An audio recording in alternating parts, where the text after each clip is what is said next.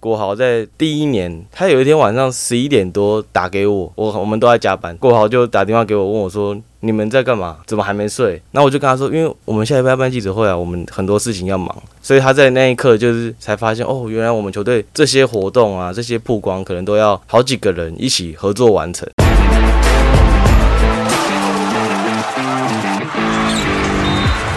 话题人物对号入座，坐哪里？球场第一排，耶嘿！今天跟我搭档的换人了，是对没错嘉怡。耶我又来啦。但因为今天这个是职人系列，然后请到没错嘉怡，是因为呢，这个职务的来宾呢，在球场其实跟嘉怡有蛮多的互动的，而且跟媒体也有蛮多的互动对，没错。我们欢迎新竹接口工程师的公关 David。哦、e l o David。嗨，大家好，我是工程师的球队公关，我是 David。因为我们录音的这一天，其实刚忙完选秀，是没错那错，David 其实就特别花一个时间来录音，因为录完音之后，他马上就要回新竹去接续后面的选秀的一些后续球员的一些活动，对不对？没错，对吧？我们就是在选秀会不久之后就会办一些新秀加盟日相关的活动。对，诶，那其实就公关的这个角色来讲，因为对于公关这个角色，其实认知就是好像是要面对媒体啊这些什么，但其实公关的工作包山包海。那你自己的工作内容，因为每支球队的编制不一样，你的工作内容应该也有些不一样吧？对，我的最主要工作内容，刚刚你提到的，呃，跟媒体应对是主要，就是负责球队的对外曝光，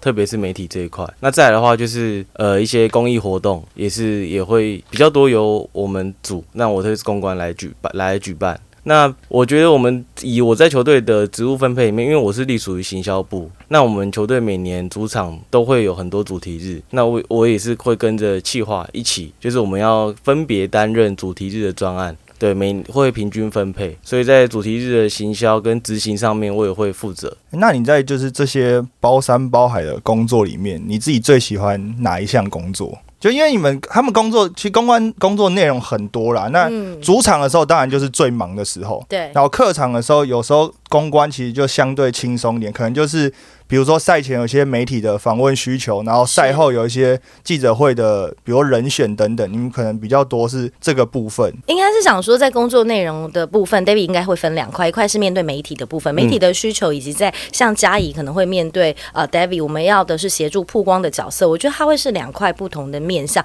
那首先在媒体的部分，你会一开始，譬如说赛前会遇到什么样的状况，赛中跟赛后，赛前遇到比较多状，呃，遇到比较多状况，就是要安排呃球队，譬如说我要运用各个管道的曝光机会，然后让球队这个周末的主题日，呃，可能有不同面向的曝光，譬如说像嘉义场最主责的是赛前预录嘛，就是是没错，等于是场边主播跟赛前可以宣传是。球场相关的活动。对，那这个就是我每个周每周末呃每周平日要准备好，让这个主题日的曝光重点是什么，然后来跟嘉怡还有跟联盟讨论，然后透过那可能两分钟的曝光时间，然后达到我们想要的宣传效果。诶那是赛前。那其实 David 的工作跟行销就是很挂钩哎、其实就像 Harry 说的，包山包海，当包保姆都是。因为有的时候，其实媒体有一些需求，或是我有一些需求，maybe 可能球员他可能赛前今天状况可能呃好或不好，或者是他不想被打扰，可是他可能又在话题上，那这时候你就要进行沟通的角色，对不对？对我就是刚刚在讲的，这就是我们要担任球员、球队跟媒体对外的这个桥梁。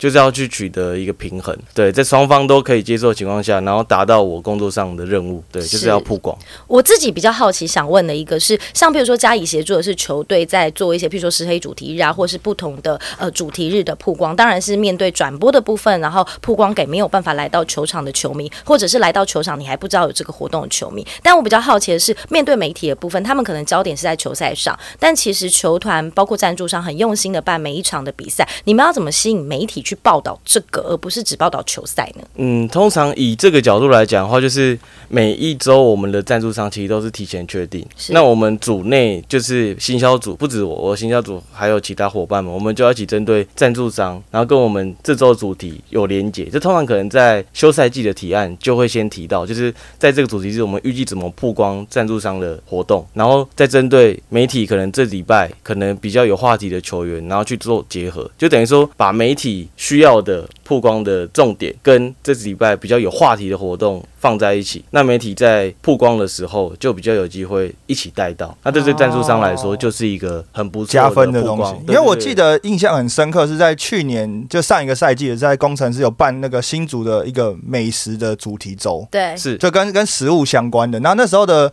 那周的主播就是耀宗跟小左，然后他们就直接在主主播台上吃播贡嘛。丸汤就很很多，然后那那个周末的赛前的影片啊，就是啦啦队的去外面的摊位啊，去没错没错吃一些东西，比较少人这样做，就是是真的把就是食物然后放上去，然后来吃。就是我觉得其实公关就是大到，比如说刚 David 讲的，比如说主题周的一些设计啊、曝光啊这些等等，小到可能转播台上面放的什么商品啊，或者是要怎么介绍啊这些等等，因为。在工程师的主场，就是在转播的时候，其实其实各个球队的主场都差不多啦，是就是在转播前面都会有一个工作人员特别的去跟当场的主播或球评去提到说，哎、我们今天可能有一个什么商品，然后或者是前面可能会要介绍一些什么东西等等，这个也是你要负责的吗？对，没错，就是我每一周都会准备给主播还有来到现场媒体一个算一份档案，是沟通重点。那包含嘉义也是，嘉义如果来到我们主场的话，我也要准备一份沟通重点。那这沟通重点包含的就是球队的近况，然后还有我们目前准备方向，有我会跟教练团讨论可以曝光的内容，然后再来的话就是主题内容。那主题内容要提供给主播的重要原因，就是因为他们在播报球赛过程中，其实有很多机会，他们是可以创意在讲评的时候有带到，那这会让球迷感受到，哦，原来这个周末的比赛是这个风格、这个路线，对，所以就可以把我们想要的讯息传达给球迷对推出去。哎、那你就是刚讲，你比如说你赛前可能会跟伦哥，就是冠伦教练或者是教练团去沟通一些能在媒体上或是跟转播球评提供他们的资讯。那你跟冠伦教练这个沟通上会顺畅吗？因为以公关的角度，当然是能够曝光越多东西越好。但是以教练团的角度，可能球队最近战绩没有这么好，或者是战绩有一些起伏的时候，他当然会想说，能够少讲就少讲。就这、嗯这上面，你跟教练会不会有一个默契，或者怎么取得一个共识？我觉得以沟通的顺畅度来讲是非常顺畅，因为冠伦是一个算很年轻的教练了，他对于这种曝光，他其实不会有太多硬性的规定。是那经我们现在球队也第三年走完，要准备第四年，所以跟冠伦的默契其实是非常非常好。而且他对于媒体的受访啊、应答，他也有他的想法，那他也愿意接受我们团队的建议，就针对我们可能每周准备的相关的讨论的报告，我们也会跟他分享，然后让他知道目前可能球队面临什么状况，在社呃社群啊、舆论上面，对，所以跟他沟通讨论过后之后，我们都几乎都是可以很顺一起。拟定出一个，就是我们双方都有共识的一些回应方式。对，其实也算是走了三年，即将迈入第四年，这是同事也像是很彼此了解的朋友啦。所以其实，在不管是教练来说，或者是球员来说，有没有你觉得相处上比较特别的故事呢？比较特别的故事，呃，我比较最有印象是我们球队刚成立的时候，因为我记得刚成立的第一年，我们球队在短短的一两个月内办了好多场记者会，因为那时候有很多讯息要曝光，可能赞助商，可能是开机记者会，然后还有命名啊、球员对加盟啊这些等等的。每一件事都是一个亮点。那那时候有很多的曝光活动，那印象最深刻就是国豪在第一年刚加入球队的时候，然后他有一天晚上十一点多打给我，那我们我好像是下礼拜要办记者，还是隔天要办记者，很近的，我我们都在加班，同事都在加班，然后国豪就打电话给我问我说。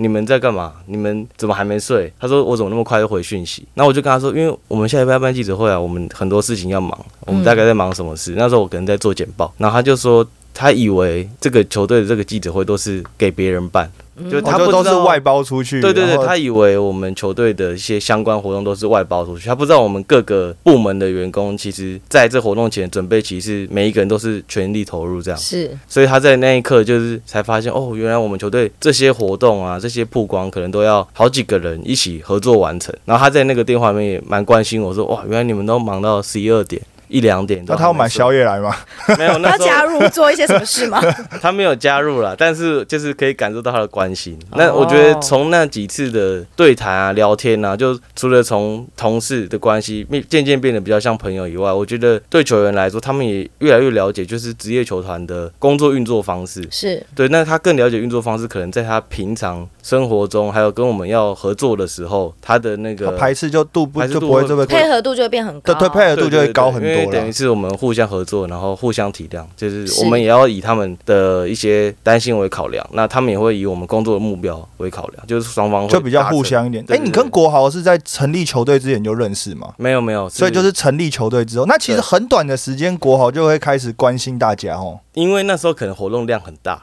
哦，因为等于是每天都每天都要接触沟通，的频率就会很高。而且对，国豪那时候也是应应该说是国豪，也就是工程师的头牌球星嘛，所以基本上所有的媒体的访问啊，或者是各种活动，都会希望他要参与跟曝光嘛。没错对，没错。而且有的时候有些资讯是，譬如说还不想那么快被媒体发现到，或者是媒体有一些比较敏锐的嗅觉，那如何让这些讯息不被曝光，很快要曝光，跟球员怎么沟通？如果是要让讯息好好守住的话，其实我觉得是在我们每次球员加盟，像这种最常被提早曝光说就是球员嘛加盟。对，其实，在球员加盟的时候，在呃高层在洽谈的过程中间，都会有特别提到一个，就是在讯息保密的部分。对，就希望可以留给自己的球队的官宣的那个曝光，把它聚聚焦在那个时候我们设定好的时间点，对吧、但是通常有时候。因为圈子很小嘛，那当然这很难真的守难免啦住啦，对啊。其实我觉得接在以现在这个台湾篮球的发展，讯息怎么样没有先被曝光，那好像已经没有那么太重要，因为其实很多时候都已经被提前被曝光。更重要的是你接下来怎么曝光，你怎么把它跟你球队相关的东西结合再。结合在一起，就是当真正曝光的时候，对然后之后，然后呢？对对对对那之后的结合怎么样做出亮点，那才是嗯我们球团行销另外一个努力的目标。听完这边只是光到这里，我就觉得公关真的不是一个很好当的角色。对我来说，我觉得公关更像是一种服务业的感觉。你会这么觉得吗？服务不同的对象有不同要营运的策略。对，我觉得算是服务业，但我不会觉得是我们球队的分工其实很明确，因为我们有行销部门、设计部、业务部、商品部各个部门的员工，其实分工明确的情况下，其实。不太会到做事情太杂，对我觉得做的事情都是在我的负该负责的范围内对对对对，所以其实你也应该说是我对公关的认知，一直到现在都觉得好像每天就是每一场比赛都会有很多的突发状况。然后这种突发状况，不管是面对媒体啊，或者是球迷啊，或者甚至球员，这个第一个沟通的桥梁就是公关，因为大家不管是什么任何大小事都，问你，都会先找公关，因为它就是一个窗口，所以感觉上就是你要应应很多的突发状况。可是最多的应对，可能当然都还是媒体嘛。对因为你你就是一个媒体曝光的一个，就像我们刚前面讲，媒体曝光的一个很重要的一个一个对口。那你有没有收过什么，就是对媒体给你要求一些你觉得很 很离奇的一些要求，啊或者是你觉得跟媒体相处有没有什么美感？我觉得，呃，因为我的工作就是要让球队的曝光效益是极大化，正面曝光效益极大化。那对我来说，只要可以完成这个任务，我都不会觉得是离奇要求。以媒体的角度来说，他需要这些新闻点，那公关的工作我就是要帮他升。那如果我今天觉得很多媒体的要求都是很离奇的要求，或是离谱的要求的话，那我们球队的而且你跟他关系就会越来越疏远。是，对对对，所以这是关系维护的一部分。那另外一个就是，我还是都会把我的工作的任务放在第一个。是，那媒体的需求本来就会比较急，嗯有时候这是很正常。就我们工作的时候，也有时候跟其他跨部门也是一样，是有时候来的比较急，那大家都会互相体谅。那我对媒体其实也一样，所以我不会觉得是呃离奇的要求，不太会有太离奇的要求。我觉得可以做到的都会可以可以完成，那不能做到完全没办法的，我也会直接跟媒体讲。所以我觉得以目前我跟目前在公关球队公关做三年，其实跟媒体沟通，大部分的媒体其实都还是很能体谅蛮谅。顺畅的，对，不是大家想象中那样。就是针锋相对那样。对对对，那如果我们想象一个情境好了，那个情境是一个呃记者的提问，然后记者在提问的过程，可能你已经先提醒呃今天呃球赛状况比较不好，球员可能不太想回答，可是因为为了要有新闻点，所以记者提问了，然后球员可能嗯反应不太好，就生气就走了，这个状况你会怎么怎么去处理？通常这个状况，我跟大可以跟大家先分享，就是我们球队在比如说进行赛后记者会之前，我们会做哪些功课？是就是假设一场比赛打完，那我们会以我的工作还有我的新加坡的同事，我们会一起先整理一下网络上目前的讨论，然后我也会先大概去问媒体说可能会想问什么问题。也也因为我有看比赛，所以我大概会知道是媒体会问什么问题。那在我整理好大概的方向之后，然后我们就会到球员休息室跟球员还有受访教练球员讨论说，等等可能会被问到什么问题。那以目前的情况，我们会建议哪个方向比较好，然后也让球员稍微消化，因为刚打完比赛，刚开完会，可能那个情绪还很高涨，还在那边。对对，可能休息个三五分钟，然后让他们好好的消化这个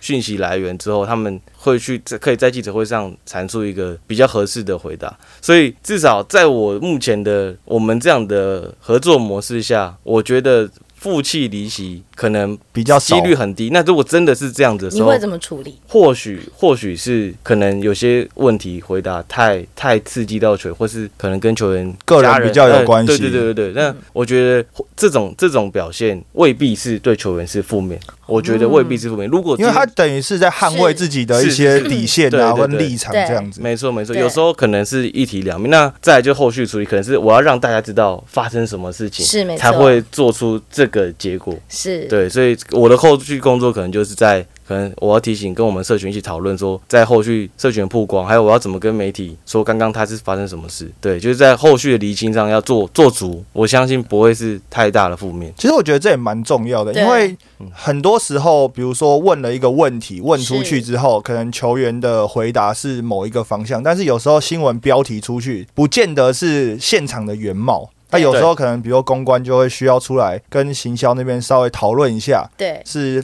整体是发生一些什么样的事情这样子。其实我不得不说，我觉得公关像 David，我觉得他的临场反应跟处理事情的呃方式，我觉得他做的蛮完善的。包括譬如说我面对 David 的时候，他其实算是整理资料最多的人给我，所以他其实都会很快速的。我问他的时候，他给我很多的资料，包括呃我可能很忙碌，可是我可以快速的收到他的资料以后，知道最近发生什么事。那像刚才遇到的状况，我觉得可能他会处理的。状况是因为媒体发问一个，他有可能第二个接着问，第三个接着问，因为第一个问他没有得到回答，第二个会觉得为什么我不能问？因为你不能去阻止媒体发问。那 maybe 公关这时候就会跳出来说：“哎，这个是有关于球员私人的问题，那我们有没有有关于这场球赛的问题可以继续的发问？”这就是我觉得他们在临场反应要非常快的。那你在讲这句的时候，你要很快，又会怕得罪媒体。但我但这个我就这个我就有一个 case，就是很接近这样的 case，是不是？因为那时候但不是工程师的 case，对，是谢谢。对对别对对是呃别队的 case，因为那时候林书豪刚来台湾的时候，我就是讲那个状况。然后呢，所有的媒体都很想问林书伟，就是书豪会不会来啊？然后或者书豪来之后，你跟他的任何表现，即使国王不是对到钢铁人，就是大家问书伟，就是想要问跟他哥哥的事情对。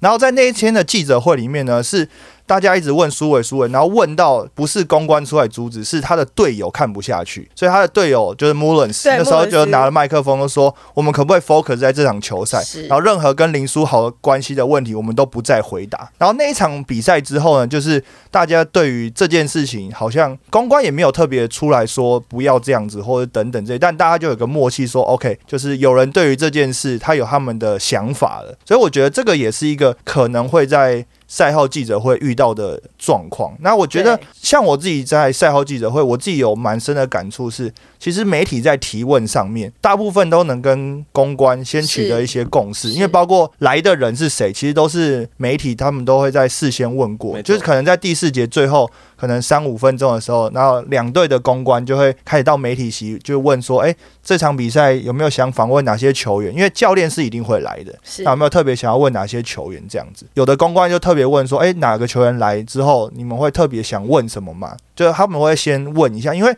其实，在第一个提问都会是公关提问，就是一个比较呃比较大方向的问题，可能比如说教练，请谈一下这场比赛，然后或者是球员，请谈一下这场比赛。那如果有一些大家都已经有共识的问题的时候，可能公关这时候就会优先提问。就比如说，哎，国豪今天表现的非常好，那是不是在什么什么有做一些什么调整？那后面的记者就不会再重复问一样的问题了。所以我觉得比较尖锐这些问题，当然有些。媒体跟球员都有一些私交，他们也会私下问。对，所以也不太会真的在记者会里面就直接举手，然后提问一些比较尖锐。至少在台湾的直男目前没有看到这样的状况了。对，所以我不必须说，我觉得球场第一排听众非常的幸福，因为我们很认真的去挖掘每一个球队的真实样貌，因为有可能发生在国王的面貌，不见得会发生在工程师，顶多就是他发生这件事情，大家都会知道，然后心里想，哎，如果我遇到这种事，我会怎么处理，对不对？对我们其实以球队公关的角度，我们其实会看很多。像刚刚举林书豪的例子也是很好，因为林书豪他在 Plus League 的比赛，他很赛后记者会都有直播，是所以我们团队其实几乎每一场都会看，我们会去看他怎么应对媒体，因为他的发言还有他。的逻辑是很值得每一队学习的，对，就是他面对媒体这么大量，可能二十分钟的赛后记者会，那我们也会把它整理成一些案例，不错的案例，然后来跟我们球员在私底下以朋友角度互相分享，沟通一下，对对对。交流一下，交流一下，对。啊，因为我觉得，就是赛后记者会这件事情，除了会被写成新闻稿以外，那像比如说刚苏豪的，或者是有一些比较有趣的一些发言，那会被做成一些素材，那个就很容易在赛后的时候跟着这个热度去做一些曝光。但如果只是比如说来讲说，哦，今天这场比赛就是就是平平平淡淡的叙述完，就会比较可惜一点点，因为这东西就是每场赛后都会有，就是你自己如果有去去设计啊、去想啊，那都会变成你的素材的。是，所以后来其实有一些球队，他们的一些摄影团队也会在赛后记者会里面当担任发问的角色，因为他们问出来的问题就会变成影片里面他们可以使用的素材。对，没没错错，所以我觉得这个其实对于球队来讲也是一个蛮重要的工作，就是不是比赛打完而已。对啊，因为一季四十场比赛，四十场赛后记者会，然后你以一个球队，如果以胜率五十 percent 来讲的话，你一个球队可能因为赢球的，你赛后的采访才会变得采用度更高，所以你有二只有二十次机会，一季你只有二十次机会，然后可能一到两位球员在那边，所以能够出席赛后记者会，我们球团的角度都是让让球员知道这是很不容易的，一定是你表现的很好，一定是你有做对什么事情，你才有机会在这边发言。那这个发言的影响力其实也是应该也是超乎你们想象的那样。对确确实是这样，嗯可是我还是有一个疑问的地方是，因为刚刚讲就是都比较正面一点，就是是我赛后记者会这些东西，就是行销的一些很好的素材等等等的。但因为工程师也是一个非常会行销的球队，就大家都知道，因为而且你们主题是非常非常多，可是在这种行销上面，一定会跟公关的一些想法会有冲突。我我举个例子，比如说像是施黑主题日，那大家都是觉得这是一个很有趣、很有创意的主题日，可是施黑怎么来？就是因为他们常常喜欢骂球员嘛，喜欢酸球员嘛，觉得球队怎么样怎么样，在公关的角度里面，这是一个很危险的事情，尽量不要发生的事，就尽量不要发生的事。那你怎么样在这种，比如说这种主题日，跟你在公关的工作里面取得一些平衡？其实很刚好是我刚好是担任四黑召集令这一周主题日的专案，哦，所以我也负责相关的行销相关的的执行面。就比如说，可能我们有设计那个翻转字嘛，对对对，所以是要负责跟呃设计师沟通，然后我刚好也要负责公关的部分，所以那时候我们其实团队在定调上面是蛮有共识的，就是我们会是以一个就是把工程师在台湾篮球这个讨论文化的这个特色引出来，那引出来之后，然后也透过一些周边活动，然后去让球迷知道说，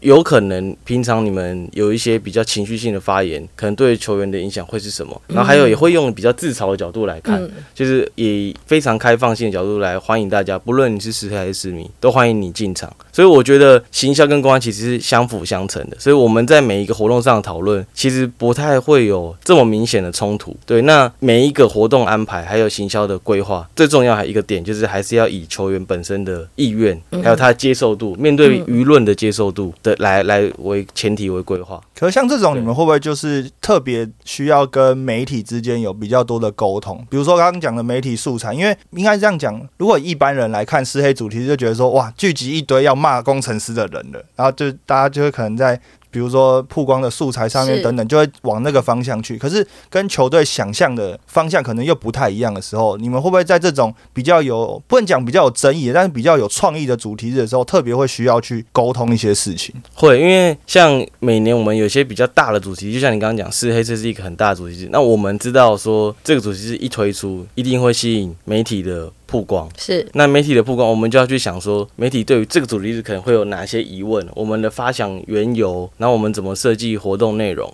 对，就这些事前工作都会在那个主题日发生前都先完成。对，然后在真的比赛开打的时候，那我记得印象很深刻是世界召集令的时候，呃，情景是那个周末的主播，然后情景在礼拜五晚上跟我提一个很我觉得很不错的来 idea，然后问我们球团愿不愿意试，就是他想要邀请施黑，我们有一个世界召集令的施黑的一个特别席次，然后他想要邀请来这边看球那那一位施黑。或那几位师黑到赛前的那个赛前赛前访问，嗯，对赛前访问。是，然后他问我们球团愿不愿意，是，那我们跟团队讨论之后是非常愿意，因为这是一个很新的尝试，对，因为如果一个职业球队师黑也愿意进场，或许他不是那么喜欢我们，或许是他只是因为很爱我们，所以才不小心由爱生恨，情绪的发言，由爱生恨，但他都愿意进场支持，那代表我们球队这个主题日的目标有达成，因为我们是希望不论你是师还是师迷，都欢迎你来。进场就用实际行动来看工程师，我觉得这很很像国外的球迷的一些思维，就是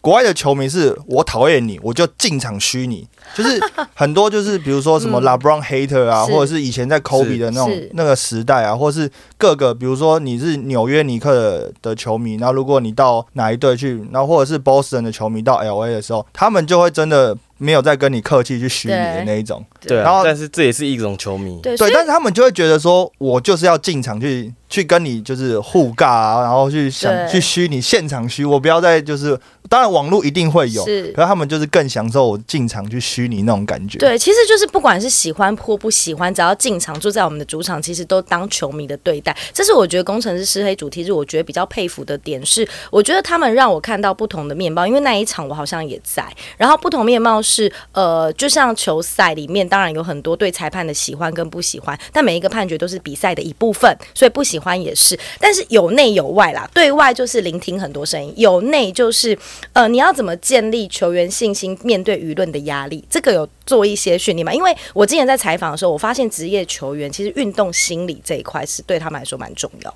嗯，对这一块也是我们这两年特别加强，因为我们球队在上一季就有特别邀请运动心理相关的讲师，然后来球队讲课。那我们球队未来呃想要走的计划是有固定。长期配合就是会随队的运动心理师，因为其实现在运动员跟以前运动员不太一样，是社群的发太发达，太发达了，所以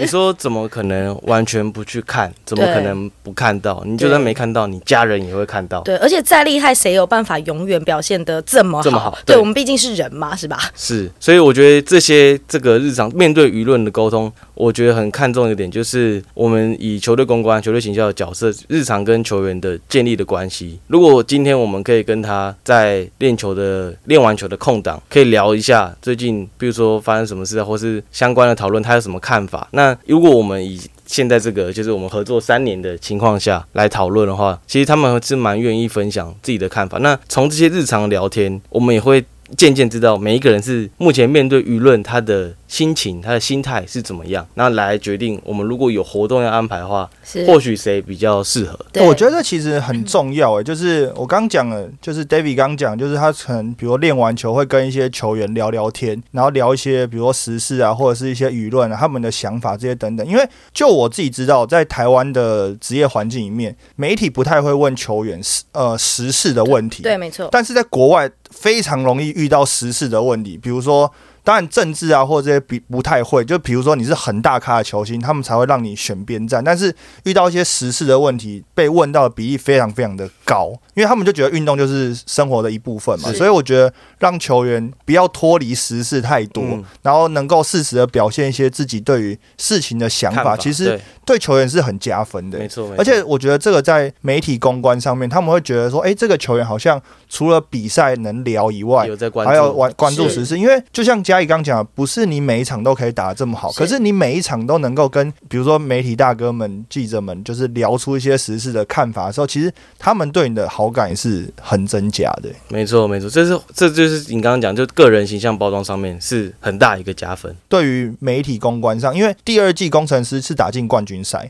所以因为第一年成立，然后第二年就打进冠军赛，所以在冠军赛那个时候，其实媒体的曝光啊，跟媒体采访的需求量，其实瞬间提高非常。非常多，那你在那个时候的媒体公关的应付上面，你有没有觉得有哪些是你可能之前没有想到的？我觉得还 OK，因为如果今天是你连胜，或是你例行赛第一，那这些访问对你来说都会是蛮蛮顺的，因为球队的状况是好的。对，那媒体就是算推波助澜，让你的声势会再更高。所以在那个情况下，在那个情境下，我觉得没有遇到太难的应付的问题。但你说工作量会不会增加？会不会因为战绩增加？我觉得最明显的一个看的评估标准就是，如果你进季后赛，你赛季会延长。对，所以对 对对 就是实质的，对，实最最实质的嘛。就如果你进季后赛，你可能要忙到六月都忙个中后旬，三个礼拜左右，三到一个月。所以金石的三个礼拜。对对对，而且是很精实的。有进季后赛或是战绩很好的情况下，工作量是确实会增加，但是我觉得那个增加是幸福的啦。但我不得不说，我觉得媒体再去当公关，我觉得会很能体谅公关的呃，就是的工作，因为像刚才我念运动心理，我觉得不只是球员，我觉得其实，在运动场上每个人，包括公关，他其实心理上，因为我们其实想要问很多人想当公关嘛，我觉得心理素质上是非常重要，因为我相信 David 是一个也是工作完美主义者，其实你要试着让自己不是这么一百分，这件事情在公关上应该也让你学到了很多，我觉得这就是一种磨练，公关就是来磨练的。对你刚刚讲的运动，呃，工作人员也需要运动心理增强，其实是非常我们感同身受的，因为以工程师来讲，我们团队常常内部在聊天说，就是我们平常要消化这么多负面舆论，任何舆论，因为我们我的工作就是要整理报告嘛，要让老板知道目前大家怎么在讨论工程师，大家对工程师的印象，所以所有的评论基本上你要看过一遍了。过一轮。对。对，所以这这对我来说就是心理上很大一个冲击，因为我投入很多心力，我很爱这个球队，在这个工作上面，然后又接受到这么排山倒海的负面评论来讲的时候，对我来说就会是一个蛮重疾的啦。那更难想象说球员本身被这样而且你要想呃，David 的角色是他看了这些言论，这些活动有一些是他呃策划的，然后呢，他必须消化了以后，然后再充满正能量回去跟老板说，不会，没关系，我们可以画。或者是他要告诉球员，或者是告诉球员说我跟你，说这样回答，有些可能访问啊，或是什么曝光看起来很简单。三十秒、一分钟那种。对对对，可是其实你在事先的设定还有发想，就花很多时间的，你才可以让那三十秒看起来达到很自然。你的效果。对啊，对啊。我后来发现，公关真的是一句话，我觉得公关真的不是人当的，就这样，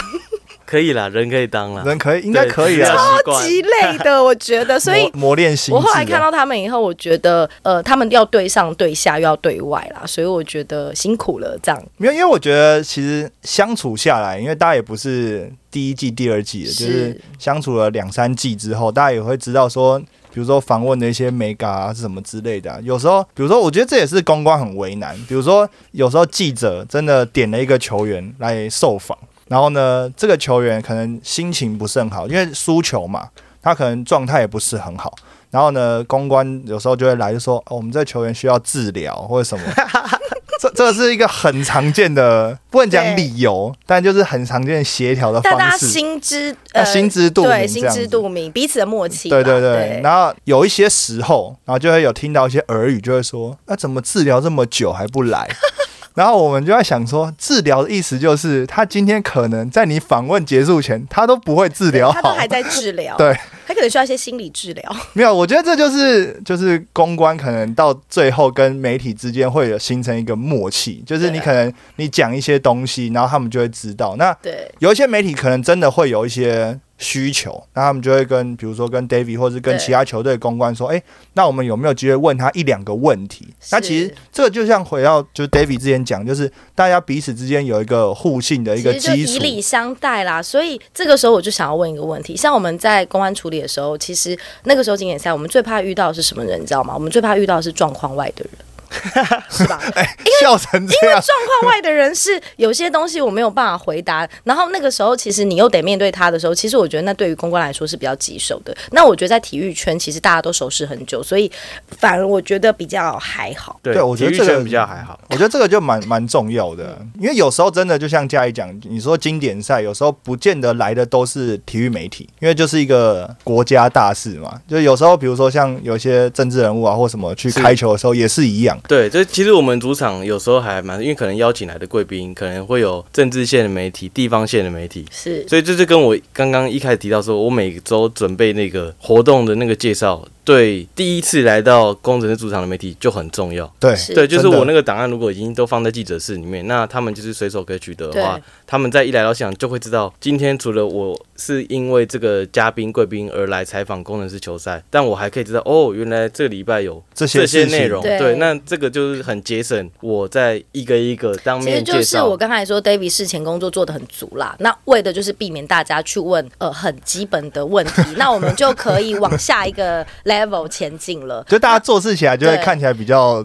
更有完效率整一点，更有效率一点啊。对对，我觉得是。我觉得这其实很重要，欸就是是公关，就是你如果不管是球员啊，或者是对媒体之间，你把很多东西都先准备好，因为你也知道他们的需求是哪些，嗯，所以你就先把它准备好之后，大家大家可真的可以做事起来有效率非常非常多。没错。那最后最后，因为现在是暑假嘛，是。求职旺季，没错，非常非常多的人想要投入公关这个角色，尤其是直男啊，因为现在直男蓬勃发展嘛，不管是不是直男啊，因为公关这个角色，大家某些人觉得这呃好像光鲜亮丽，好像可以对内对外啊这样子，这一个工作的角色，你对于这个工作想要投入的人，你有没有什么建议给他们？我我我的建议就是，如果你对职业运动这个领域你很有兴趣的话，你不妨你可以先到一些比较像公关公司。如果你对公关这个职务有兴趣，你可以在公关公司累积一些很基础的技能，因为其实公关上面有很多工具应用上面。是很需要的，是高要高要求的，所以如果你在公关公司，可能在给你的比较扎实的训练下，你已经累积了很不错的基本功，你可能对各个工具应用都很了解了。那你在球队公关这个职务角色上面，你会发挥的更得心应手。因为如果你是完全新鲜人，直接进到职业球队担任球队的公关，很有可能会遇到很多时候你不知道怎么运用你会的武器。对，那你的工具就是你的武器，那你要怎么样在球队公关这种产业是有时候就像你刚刚讲的，来得快，很紧急的需你就你就慌了，对你可能会不知道怎么着手，所以我我